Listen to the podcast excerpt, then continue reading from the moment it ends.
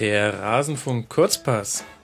Wir verabschieden uns von den 15 Uhr Spielen. Wir haben die letzten erlebt und ab jetzt schnaufen wir tief durch und es gibt in allen Gruppen die Entscheidung. Darüber spreche ich mit Tobias Escher von Spielverlagerung.de.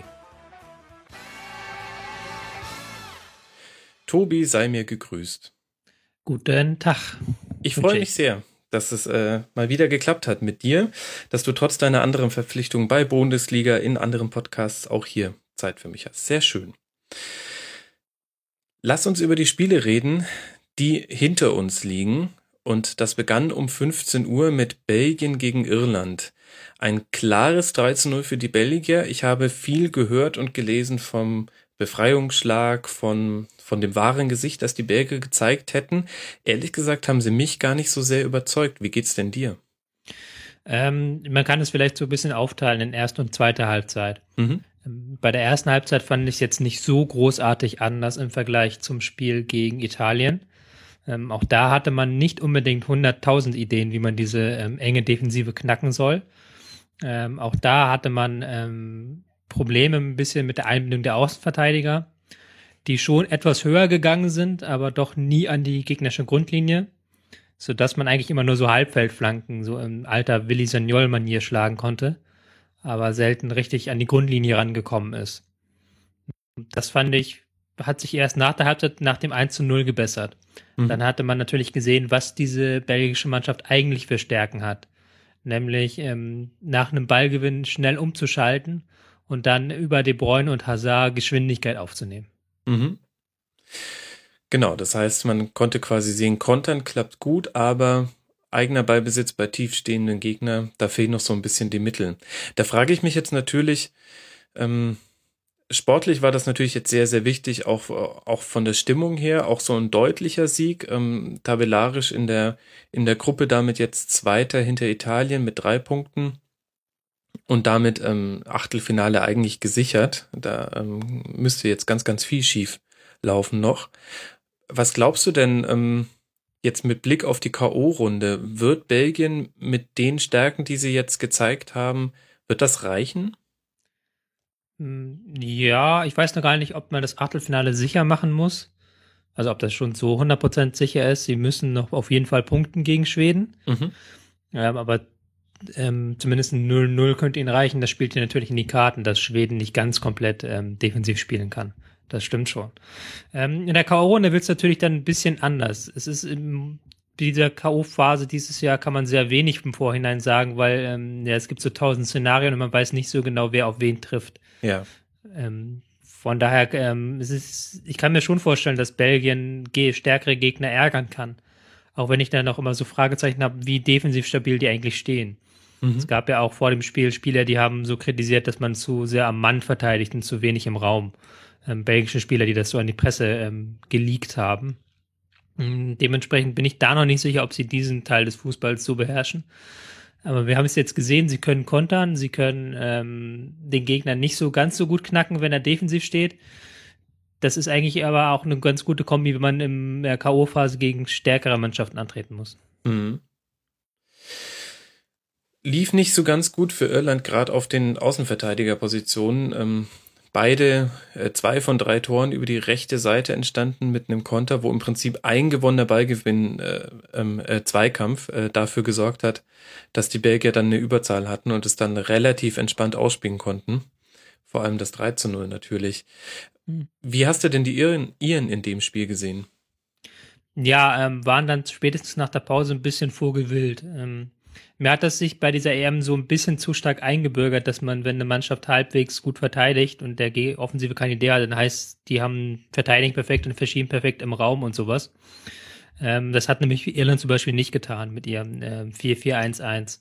Da haben sie vor allen Dingen auf den Flügeln das Rausschieben teilweise gar nicht richtig praktiziert, sodass ähm, man mit einem schönen Doppelpass das knacken konnte, was die Belgier auch nach der Pause besser getan haben. Mhm. Ähm, vor der Pause nicht so, weil auch die Außenverteidiger, wie gesagt, nicht so weit vorgeschoben sind, dass man da mal wirklich eine Aktion an die Grundlinie starten konnte. Aber sie haben das schon ganz okay gemacht und ähm, in Irland würde ich jetzt nicht zu diesen mega defensiv starken Teams der EM zählen. Klar, sie können verteidigen, aber haben da halt auch Kompaktheitslücken, mhm. die sie offenbaren. De Bruyne mit äh, sieben äh, Key Passes, also er hat sieben ähm, Schlüsselpässe gespielt, die direkt zu Chancen geführt haben. Ich hatte den Eindruck, dem kam das auch total entgegen, dass es da wirklich immer ganz gute Wege durch die Schnittstellen der irischen Hintermannschaft gab. Ja, kam ihm zugute, wobei ich ihn noch in der ersten Halbzeit ein bisschen äh, wenig präsent fand. Er hat dann immer versucht, sich einzubinden, aber hatte dann auch nicht immer das passende Timing im Zurückfallen. Ähm, Hazard fand ich relativ stark, muss ich gestehen, auch wenn der teilweise sehr weit zurückgefallen ist. Mhm. Aber dann in der zweiten Halbzeit hat er ja mit seinen Bewegungen im Kontakt quasi sehr wichtige ähm, Spielzüge eingeleitet. Ich glaube, es war das 3-0, das er aufgelegt hat dann. Genau. Äh, mit diesem äh, tollen Ballabschirm auf dem Flügel, weil solche Aktionen, die will man ja vom Hazard auch sehen. Ähm, das war, das war ein Hoffnungsschimmer auf jeden Fall. Mhm. Gut, die Konstellation ist jetzt folgendermaßen. Italien mit sechs Punkten war schon durch, Belgien dahinter drei Punkte, Schweden und Irland jeweils ein Punkt. Es treffen am letzten Spieltag aufeinander Italien gegen Irland. Das heißt, äh, damit Belgien was passiert, müsste hier schon Irland gewinnen und Schweden gegen Belgien. Ähm, Italien hat schon angedeutet, dass jetzt mal äh, Spieler zum Einsatz äh, kommen sollen, die bisher auf der Bank saßen. Also man kann sich jetzt auf Insignie und so weiter freuen. Wie ist so deine Prognose? Was glaubst du? Ähm, also meiner Meinung nach ist Belgien aufgrund der Konstellation sicher durch, denn ich glaube nicht, dass Irland gegen ähm, Italien gewinnt und gleichzeitig Schweden gegen Belgien. Ja. Ja, gut, das stimmt. Ähm, ich muss jetzt mal eine ganz blöde Frage stellen und mich hier total blamieren. Was ist denn eigentlich bei dieser EM der ähm, ähm, Tie auf, also der Unentschieden-Auflöser, wenn zwei Teams gleich platziert sind und gleiche Punkte haben? Mm, es geht erst nach Tordifferenz, dann nach Anzahl okay. geschossener Tore, dann nach dem direkten Vergleich und dann nach ähm, in der, nee, dann geht's glaube ich nach äh, Fairplay-Wertung und ähm, UEFA-Koeffizient. Also ja, das ist ja dann wahrscheinlich also, egal. Genau, also eigentlich ist es die gängige, hm.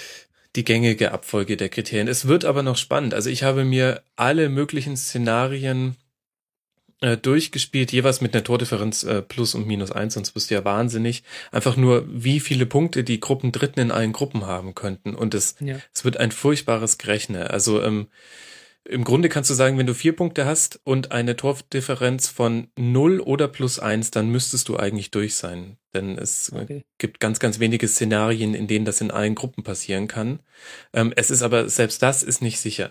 Also ähm, ja, das ist diesmal wieder ganz blöd. Vor allen Dingen haben die letzten Gruppen dann nachher einen Vorteil. Ähm, deswegen ja. kann ich da auch zu diesem ähm, Italien, Belgien, Irland, Schweden keine so riesige Prognose geben. Ja. Es wird dann auch immer ganz drauf ankommen, wie viele Punkte der Dritte braucht, um weiterzukommen. Ja, ähm, das stimmt. Wollen wir uns kurz über den äh, Modus auslassen? Ich finde das, ähm, ich finde das nicht gut. Also sowohl, dass die Gleichzeitigkeit des letzten Spieltags jetzt genommen wird dadurch, also man lässt ja extra die Spiele der Gruppen gleichzeitig stattfinden, damit es keine mhm. Absprachen oder keine Vorteile für Mannschaften gibt. Die, die gibt's jetzt aber dann für die potenziellen Tabellen Dritten doch. Und es ist ähm, logischerweise im, im Achtelfinale ein bisschen ungerecht, dass manche Erstplatzierten gegen einen Gruppen, Gruppendritten spielen und manche gegen einen Gruppenzweiten. Ja, ähm, das ist vollkommener Wahnsinn und was auch ähm, ein bisschen seltsam ist natürlich, ist jetzt zum Beispiel, wir haben dieses perfekte Beispiel mit dieser Gruppe ähm, Irland, Italien, das Spiel. Italien wird eine B11 wahrscheinlich aufs Feld schicken. Genau. Und Irland hat dann quasi einen doppelten Vorteil, auch einen Vorteil gruppenübergreifend. Ähm, weil andere Teams ähm, können nicht gegen eine Mannschaft spielen, die eine B-Mannschaft hat im letzten Spiel und dann nicht diese drei Punkte holen, die normalerweise für nichts gut gewesen wären, außer den dritten Platz noch ein bisschen zu festigen. Ähm, von daher ist das schon Wahnsinn. Also ähm, gerade dieses Gruppenübergreifende, weil da gibt es ja eigentlich keinen realen Vergleichswert. Das ist ja ein vollkommen wirrer Vergleich zwischen vollkommen verschiedenen Teams, die gegen vollkommen verschiedene Teams unter vollkommen verschiedenen Bedingungen gespielt. ja.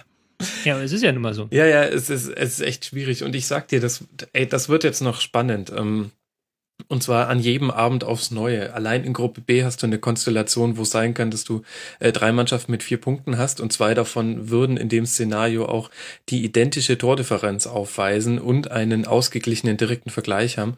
Oh.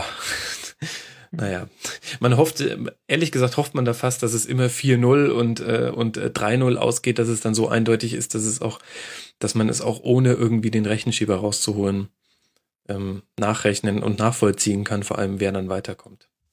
Ja, wird aber leider nicht passieren. ja, ich, ich fürchte es auch. Also mir tun halt, wie gesagt, die Leute auch in der Gruppe A und B leid, die keine Ahnung haben, wie viele Punkte sie eigentlich brauchen. So. Mhm. Ist halt schwierig. Ist halt schwierig, das zu vergleichen dann. Das stimmt allerdings. Darüber äh, reden wir dann gleich noch. Lass mal kurz noch die Spiele von gestern abhaken. Island gegen Ungarn.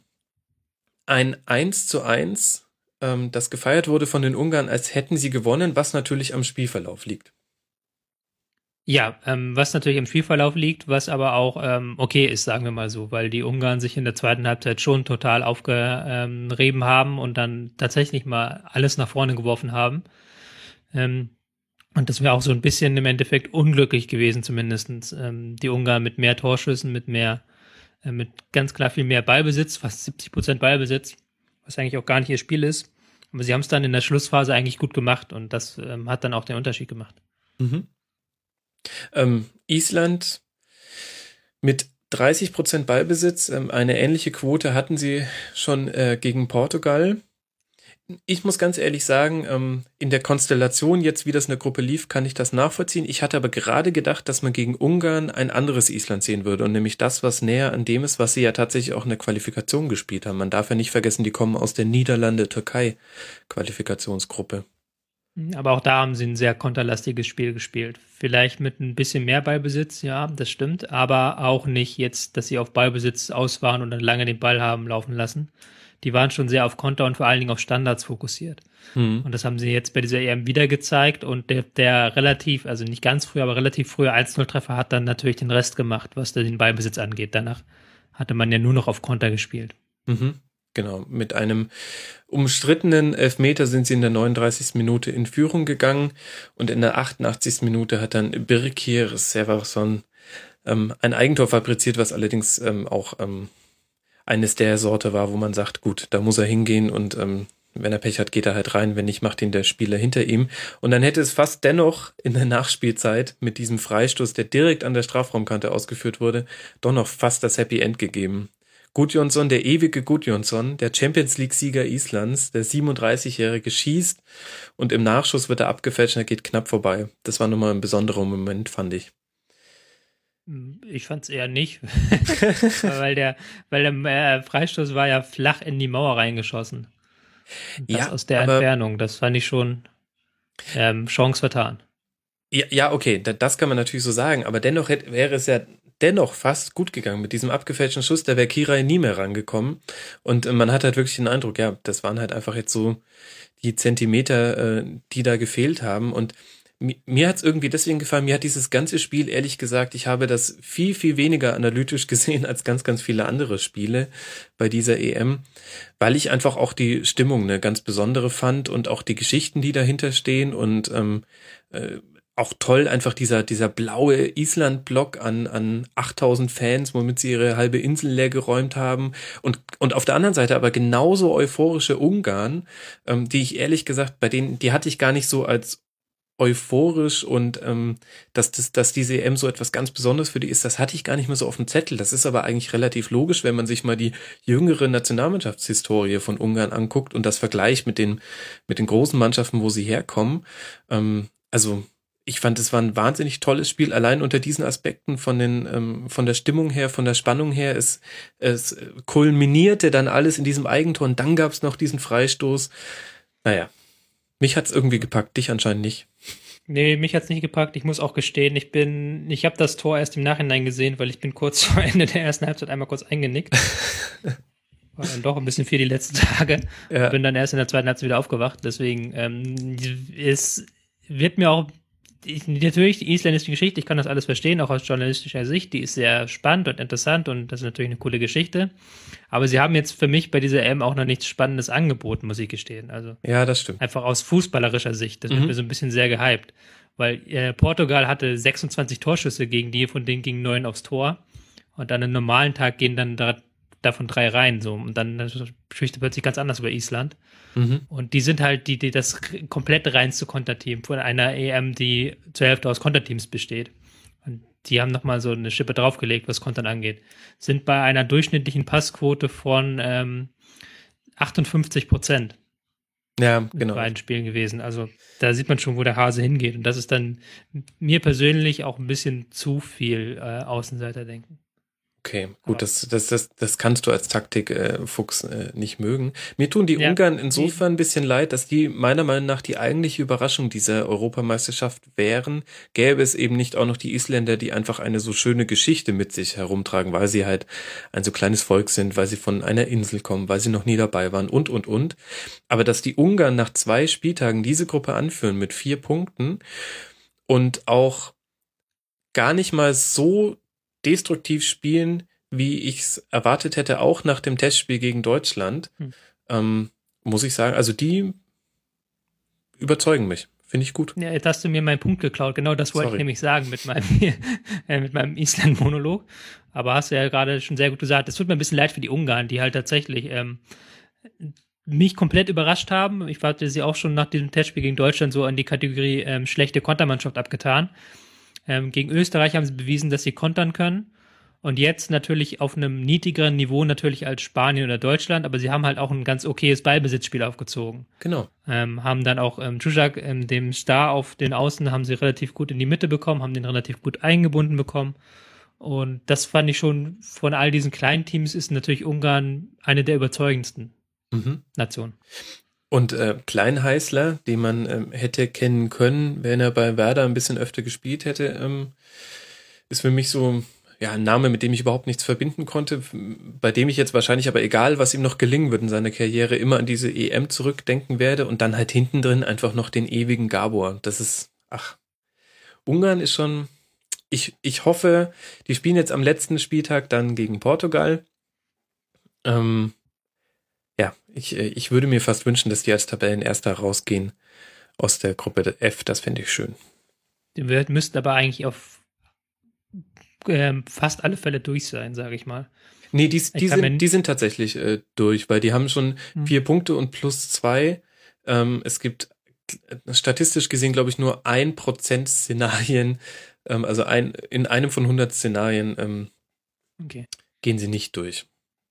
Also sie dürfen zwar noch nicht feiern, das ist das Doofe, aber äh, weiter sind die, ähm, nach dem, was ich mir jetzt so ausgerechnet habe, auf jeden Fall.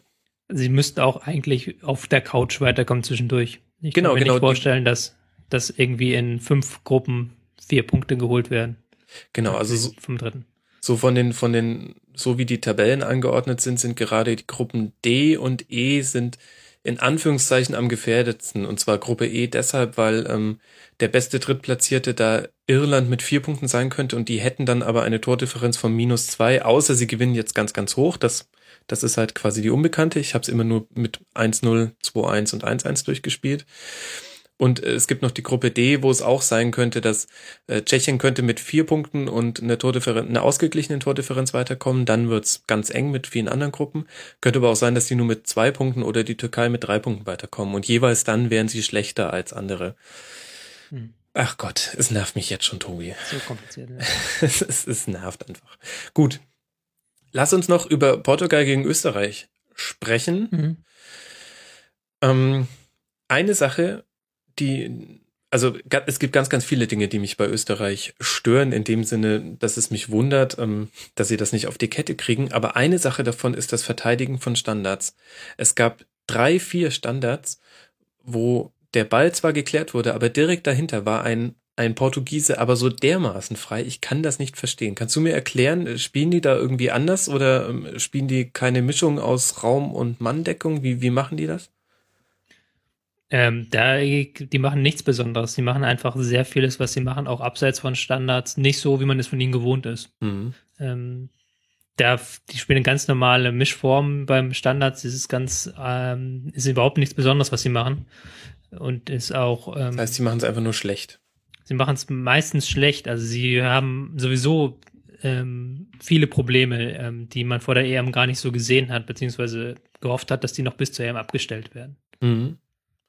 Lass mal jetzt anhand des Spiels gegen Portugal, was ja 0-0 ausging, aber kein 0-0 war, vom kompletten Spielverlauf her, lass mal so ein bisschen aufarbeiten. Woran hakt's denn bei den Österreichern?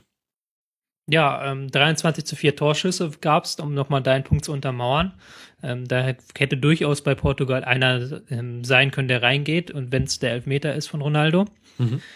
Die Österreicher haben nach dem ersten Spiel, wo sie herbe Kompaktheitsprobleme hatten, haben sie ihr Angriffspressing so ein bisschen eingestellt und haben sich vollkommen auf so ein ähm, Mittelfeldpressing reduziert, mhm. indem sie sehr eng standen. Alaba, der auf der 10 diesmal aufgelaufen ist, nicht auf der 6, noch eine Nummer weiter vorne, hat sich auch oft in die Mittelfeldkette fallen lassen, um da Lücken zu schließen.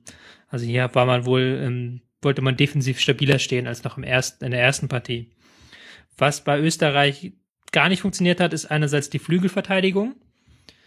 Da gab es so ganz oft Szenen, wo der Flügelstürmer nicht richtig mit nach hinten gearbeitet hat, gerade Arnautovic. Mhm. Und dann musste sich der Außenverteidiger rausziehen lassen und man konnte das mit einem einfachen Doppelpass ähm, umspielen. Und dann konnten die Portugiesen bis an die Grundlinie durchbrechen.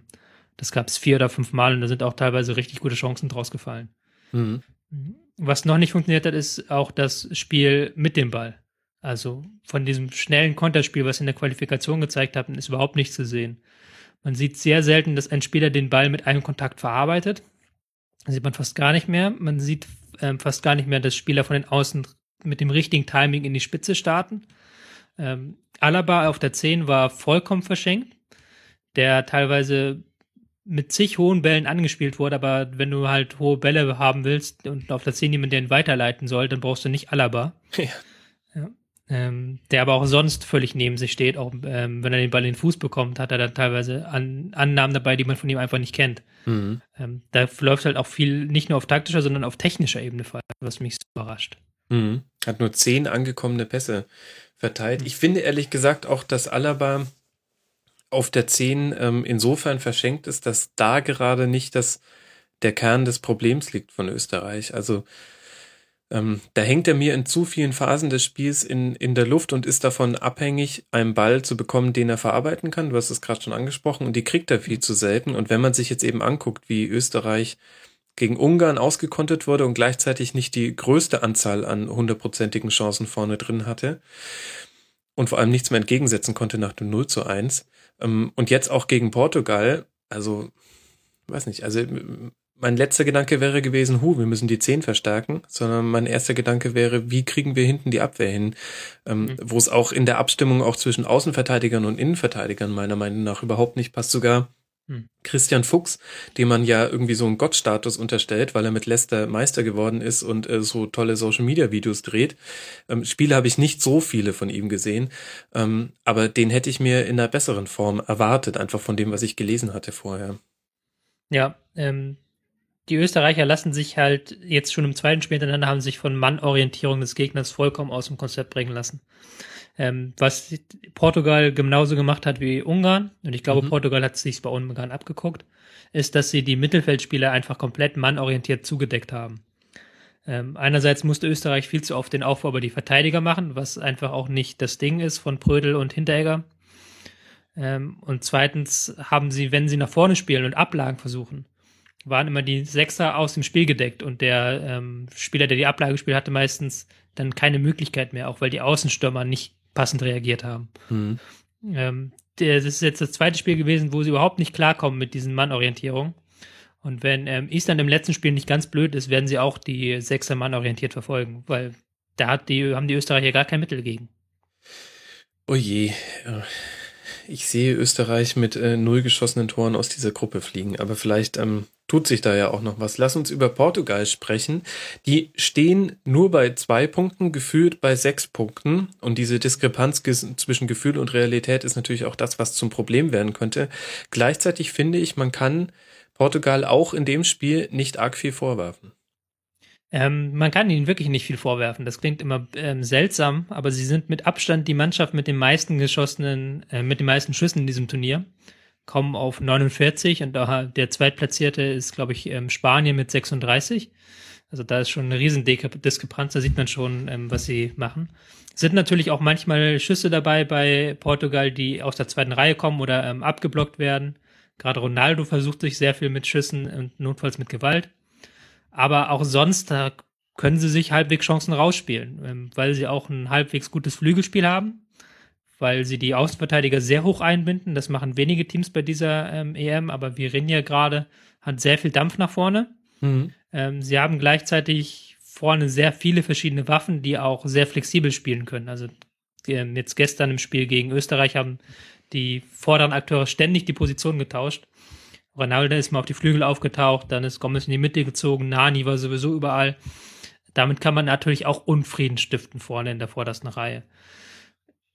Könnte trotzdem schwierig werden. Jetzt hat man noch Ungarn vor der Brust, mhm. hat dann schon wieder so eine Aufgabe, wo man den Gegner ähm, knacken muss.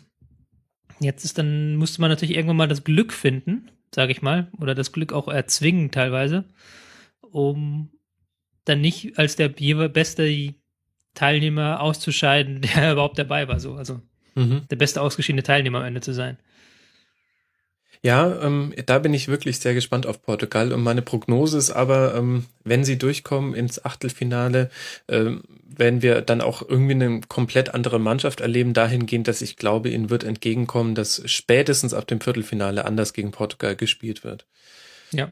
Ähm, das muss man auch nochmal ganz klar sagen. Was noch überhaupt nicht zu sehen war, ist, wie konterstark die eigentlich sind. Ja. Die sind natürlich, wenn du Ronaldo vorne drin hast, der auch, der zwar komplett außer Form ist, aber trotzdem ähm, immer noch für einen schnellen Lauf hinter die Abwehr gut ist. Und sie haben halt auch die Spieler, die das bedienen können, gerade mit Moutinho, der da auch einen sehr guten Draht hat zum richtigen Passtiming. Also der, diese, dieses, das werden wir noch sehen, was die eigentlich anstellen können, wenn sie mal ein bisschen mehr Platz haben. Mhm. Gut, und was wir auch sehen werden, ist ähm, die Entscheidung in der Gruppe A. Heute Abend, ähm, wir haben nur zwei 21 Uhr Spiele. Ähm, es äh, ist im Prinzip schon so ein bisschen so kalter Entzug und bereitet uns vor auf Donnerstag und Freitag, das ist nämlich spielfrei. Uah. Ähm, es äh, treten zeitgleich gegeneinander an. Äh, die Schweiz gegen Frankreich und Rumänien gegen Albanien. Konstellation in der Gruppe ist wie folgt. Frankreich mit sechs Punkten schon durch auf Platz eins. Äh, Schweiz vier Punkte dahinter, also mit vier Punkten ähm, hinter den sechs Punkte Franzosen, Rumänien einen Punkt und Albanien null Punkte. Lass mal erst über Schweiz gegen Frankreich sprechen. Kann man da mhm. Prognosen abgeben oder hängt das so sehr davon ab, wie Frankreich dieses Spiel angeht? Also ob sie es im Sinne eines Testspiels mit auch äh, entsprechendem Personal angehen oder ob sie versuchen, ihre A-Formation in Form zu bringen mit diesem sportlich eher weniger bedeutenden Spiel? Ja, bei Frankreich war es schon die ersten beiden Spiele, hatte man teilweise so ein bisschen Testspielgefühl, gerade im ersten Spiel weil sie halt nicht diese Intensivität in, den, in das Spiel gegen den Ball gebracht haben, ähm, gerade wenn sie versucht haben, Pressing zu spielen.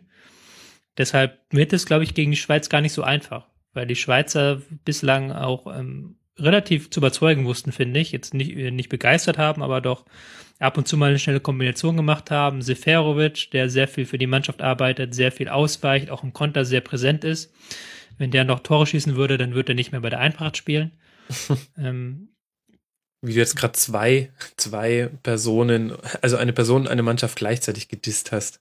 Ja, sehr schön, oder? ähm, das, die haben schon ein bisschen was, was auch die Franzosen ärgern kann. Gerade wenn die Franzosen im Mittelfeld nicht diese Präsenz bringen, wie sie es zuletzt auch nicht geschafft haben, leider gegen den Ball, dann kann dann Chaka schon mal durchbrechen und den schönen Pass spielen. In dem Sinne ist es schon sehr fraglich, wie beide Mannschaften das Spiel angehen werden. Mhm. Kann auch sein, dass beide sagen, okay, ein Punkt reicht uns, wir werfen jetzt nicht mehr als zwei Spieler nach vorne. Das kann, das kann ich mir auch sehr gut vorstellen. Mhm. Schwierig abzusehen. Ich glaube tatsächlich, ich glaube, dass das Spiel für Frankreich wesentlich bedeutsamer ist als für die Schweiz, ähm, was natürlich äh, von der Tabelle her sich komisch liest. Aber ich glaube, dass äh, man gesehen hat bei Frankreich, ähm, wenn es zum Titel reichen soll, dann müssen da zehn Prozent noch ähm, draufgepackt werden auf die Mannschaftsleistung, die aus irgendwelchen weichen Faktoren kommen. Das kann Euphorie sein, das kann das Stadion sein, was mitgeht, oder das kann das das kann eine mentale Stärke sein und ich glaube, das kannst du dir nur holen, wenn du jetzt auch mit neun Punkten aus der Gruppe rausgehst. Deswegen habe ich so ein bisschen den Eindruck, für die ist das tatsächlich wichtiger. Das kann gut sein, ja. Und dann erwartet uns noch Rumänien gegen Albanien. Auf was dürfen wir uns denn da freuen, Tobi? Ähm, freuen ist da, weiß ich nicht, ob das der richtige Ausdruck ist.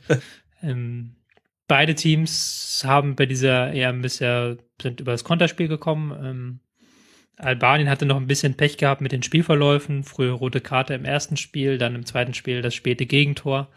Sind jetzt mit null Punkten aber gefordert. Ähm, wobei interessanterweise auch Rumänien äh, gefordert ist.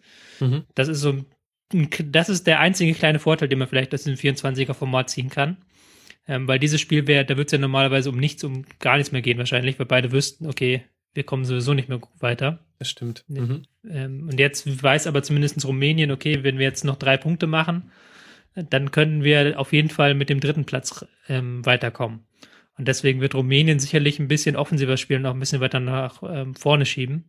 Da bin ich mal gespannt, wie sie das anstellen können und vor allen Dingen, mit wem sie das anstellen wollen, haben wir jetzt keinen besonders starken Aufbauspieler, mhm. der den Gegner knacken kann oder auch keine Außenverteidiger, die man ähm, unbedingt vorne in Szene setzen müsste. Albanien könnte dann vielleicht so lange Bälle bolzen, kontern, wie sie es halt tun, und da dann den einen oder anderen Nadelstich setzen. Mhm. Also ich bin tatsächlich so relativ gespannt auf das Spiel. Also zum einen tun mir die Albaner ein bisschen leid, weil sie ähm, mit ein bisschen weniger Punkten dastehen, als sie es verdient hätten. Allerdings haben sie nach vorne auch nicht äh, so viel gemacht, vor allem im ersten Spiel dann auch in Unterzahl. Und, äh, und gleichzeitig haben mich aber auch die Rumänen ähm, sehr überzeugt. Ähm, Gerade äh, alles, was da auf der rechten Seite so rumwuselt, hat mir gut gefallen. Und äh, Stanchu, den hatte ich vorher nicht auf dem Schirm. Aber wer kann das schon von sich sagen wahrscheinlich? Ähm, ja, bin mal gespannt. Ich wüs weiß noch gar nicht, ich meine, ich werde sowieso beide Spiele irgendwie parallel gucken, aber ich weiß noch gar nicht, welches auf meinem Hauptscreen landen wird. Hm. Ähm, ja, muss man mal gucken dann. Rumänien gegen Albanien im, bei RAN, glaube ich, bei Sat 1. Genau, mit äh, Buschmann und Reif. mit Buschmann und Reif. Aber ich glaube erst nach dem Spiel, oder? Oder kommentieren die das? Du, ach so, nee, ich glaube, die machen so das drumherum, das. Ähm, die machen das ja aus dem Europapark Rust, glaube ich. Klar, woher, woher auch sonst? ja, woher auch sonst? Das Usedom von Frankreich. ähm, das ja, ich werde mir, glaube ich, schon Frankreich gegen Schweiz reinziehen, auch weil es für den weiteren Turnierverlauf natürlich ein wichtiges Spiel ist. Ähm, gerade weil ich auch beide Teams, Frankreich und Schweiz, noch nicht so komplett einschätzen kann. Mhm. Ähm, bei der Schweiz ist halt noch die Frage, okay, was kommt, passiert, wenn die wirklich gegen starken Gegner treffen? Also gegen Gegner, der auch offensiv stark ist und ähm, nicht nur so Alibi-Konter fährt. Hm, da, das kann man heute vielleicht so ein bisschen erkennen. Und bei Frankreich natürlich immer noch die Frage, kriegen sie diese 10% drauf, wie du schon gesagt hast. Mhm. Dafür ist es heute auch ein wichtiges Spiel. Von daher glaube ich schon, dass ich mit diesem Spiel gehen werde und mir die Frage, ob jetzt Rumänien oder Albanien kommt, die werde ich mir dann so ein bisschen schenken. Okay, gut. Dann äh, freuen wir uns auf äh, diese Entscheidung in der Gruppe A und je nachdem, wie es ausgeht, könnte es auch schon für die anderen Gruppen wichtig sein. Alle anderen möglichen Drittplatzierten äh, jubeln für Albanien, weil die hätten nur drei Punkte, wenn sie gewinnen würden. ähm, Tobi, ich danke dir sehr. Folgt ihm bei Twitter, Tobias Escher. Tobi, vielen Dank. Äh, gern geschehen. da musst du ja nochmal kurz nachdenken. Ja. Ähm, und ihr, liebe Hörer, hören uns morgen wieder. Bis dahin, macht's gut. Ciao.